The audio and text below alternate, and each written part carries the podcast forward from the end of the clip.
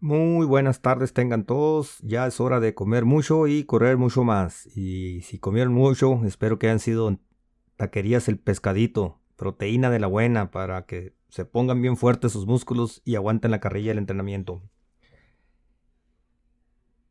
Todos compiten contra sí mismo, todos dicen o decimos mi rival soy yo, en el espejo está mi enemigo, yo corro contra mí.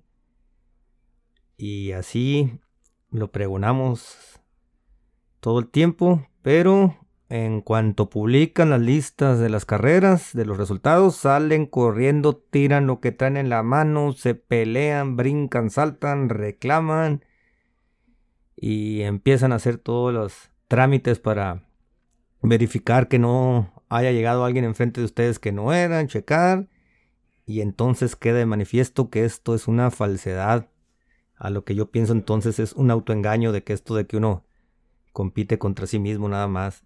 Bueno, desde el momento en que uno se para atrás de la línea de salida y no es una competencia contra el reloj en la que uno se esté midiendo, difícilmente será cierto esto de que uno compite contra sí mismo y nadie más. Si bien es cierto que es el primer obstáculo que tiene que vencer uno, pero realmente este es un deporte y no hay nada de malo de competencia y en el cual hay categorías por edades, hay clasificación general y son incentivos muy buenos y muy importantes para seguir mejorando, no solo contra uno mismo, porque ¿qué tal si esa versión de uno mismo que quiere mejorar es un huevón así como yo?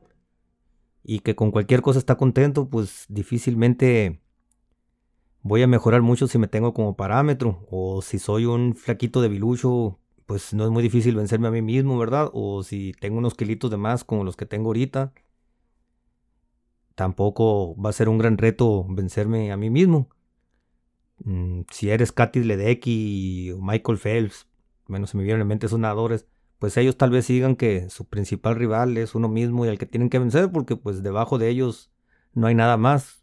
Pensar en otras personas sería abajo de su nivel, entonces ellos realmente no tienen a más que aspirar que mejorarse a sí mismos y las marcas casi todas de récord mundiales que imponen atletas de este tipo. De ahí en fuera, el resto de nosotros los mortales, yo creo que es bien importante que tengamos de parámetro a las otras personas y no nos autoengañemos. Les digo, en algunos momentos hasta siento que se ha satanizado esto de la competición y la sana convivencia deportiva, que es la esencia, competir, no hay nada de malo. Y mejorar con respecto a otros, incluso ponerle, les digo, en el buen sentido de la palabra, el tiro blanco en la espalda de alguien que ya sabemos ahí o que traemos en salsa, que lo traemos muy cerquita y que siempre nos gana o algo, pues es bueno quererle ganar a él y a cualquiera que se deje.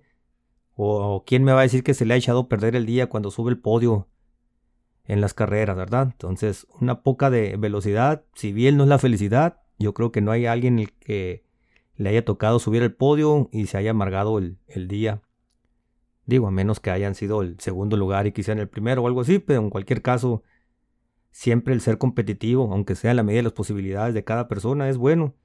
Y no hay que pensar o autoengañarse con esto de que soy la única variable en la ecuación. No es un deporte individual. Habrá personas, y sí me ha tocado conocer muy poquitas, que eh, realmente se miden a sí mismos y jamás les interesó participar en una competencia, en una carrera. Yo recuerdo había gente por ahí en la milla cuando era de tierra, que tenía bien checadito su tiempo, cuánto mejoraba en una vuelta a la milla, en dos vueltas, en tres vueltas, en cinco. Y esos parámetros eran los que tenía referencia para ir mejorando su condición, su nivel o cómo se sentía. Y realmente lo convencimos de que participaba en algunas carreras o algo y decía, pues no, la verdad está suave, pero yo soy corredor solitario y esto es lo que me gusta hacer y así lo voy a seguir haciendo. Ya después le perdí la huella y no sé en qué quedó, pero él es uno de los pocos ejemplos que sí conozco que realmente compiten contra sí mismo y, y con nadie más porque no les interesa. El resto nosotros los mortales, claro que competimos contra los demás, empezando por uno mismo, si es cierto, o terminando con uno mismo, pero hay un montón de gente atrás de nosotros y delante de nosotros y también contra ellos. Y con ellos participamos, convivimos y competimos y como les digo, no hay que satanizar esto de no ser competitivo. O sea, es parte del deporte, es la naturaleza del deporte.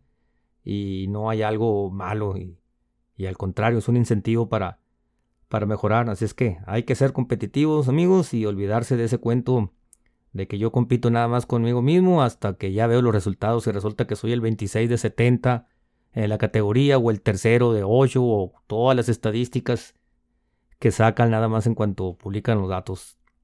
Dale, échenle ganas, métanle duro, compitan contra sí mismo, compitan contra el que traen adelantito y no se dejen agarrar con el que traen atrasito en las carreras, de la categoría o edad que sea. La velocidad es parte de la felicidad, de la felicidad, perdón, ya me trabé. Sale, que tengan muy buena tarde, noche, mañana, la hora que estén escuchando esto y nos vemos pronto con otro podcast.